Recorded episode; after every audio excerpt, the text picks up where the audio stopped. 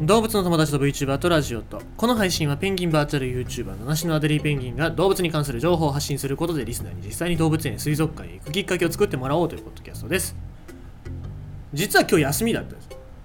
というか月曜まで休みというかしばらく金曜日休みなんですよ。だからさいやなんかしようかなとか思ってで動画を見てたり動画っていうか自分の撮影した動画見てたりとかやってたんだけど結局何もせずに昼ぐらいにちょっと眠くなって寝てで起きたら3時ぐらいでわーっつって。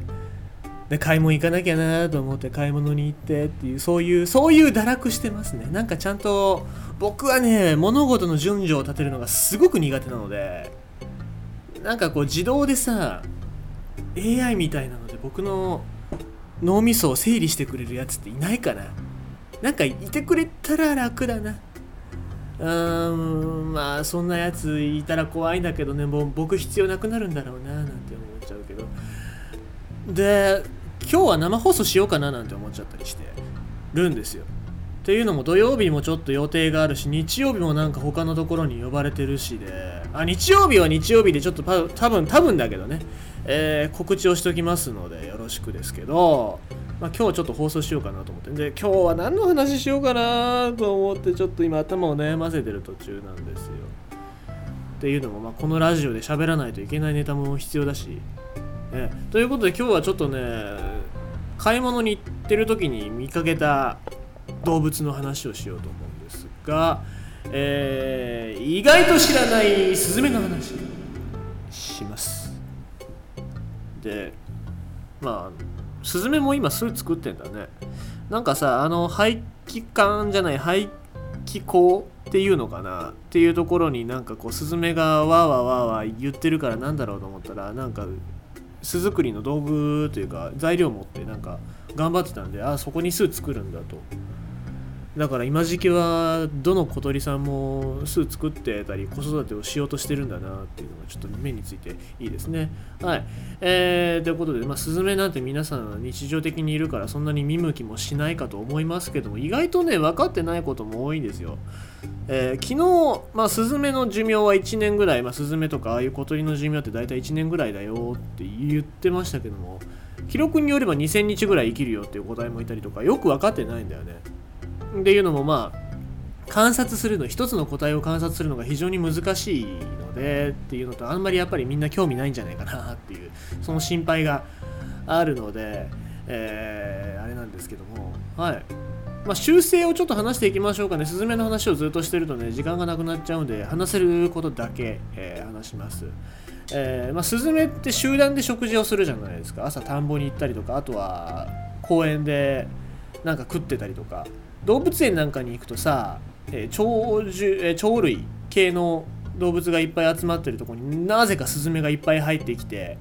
でチュンチュンチュンチュン自分とこの餌でもないのに食いまくってるのが見れますけど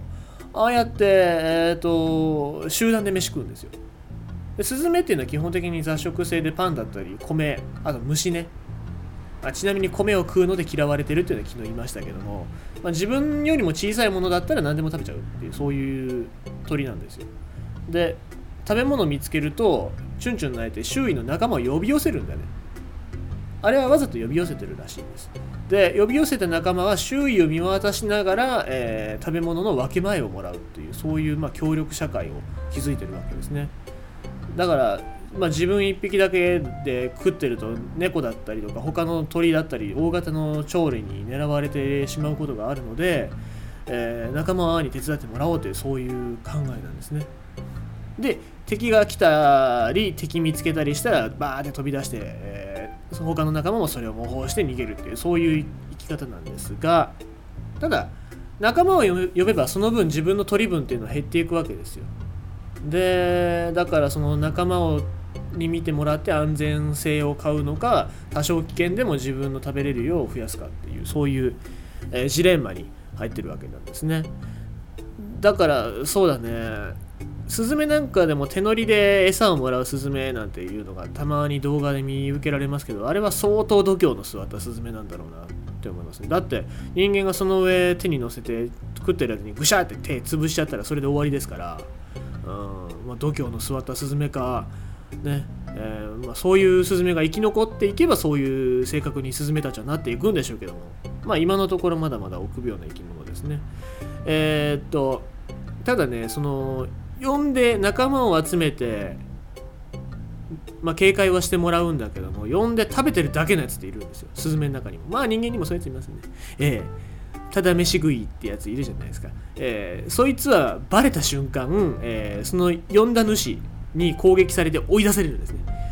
なんでスズメの食事を見てるとずっと飯ばっかり食ってるやつって攻撃されてるんですよ。どっか行けっつって。だからその集団で飯食ってる時に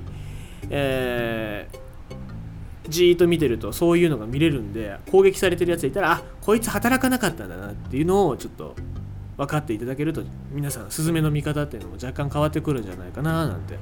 思うので、えー、面白いですよ。あとねえっ、ー、とアッテンボロ鳥の世界っていう動画僕の大好きなアッテンボロ博士の動画があるんですけどもそれの中に書かれてた、えー、スズメの喉元にある黒いえー、模様。あれの大きさによってスズメっていうのは階級社会を形成しててで砂浴びの順番、え、砂浴びをする順番というか優先順位っていうのをそれで測ってるって言われてたんですけども実はなんかそれあんまりその通りではないらしいですよね。最近分かったことなんだけどあんまりそういったのは関係がないよっていう論文も出てたりとか意外と分かってないことが多かったりするのでまあなんかスズメの研究っていうのを知ることによって日本の生態っていうのもおのずと分かってくるんじゃないかななんて僕は思いますけどもね。スズメとても面白い生き物なのでぜひぜひちょっと見かけた際は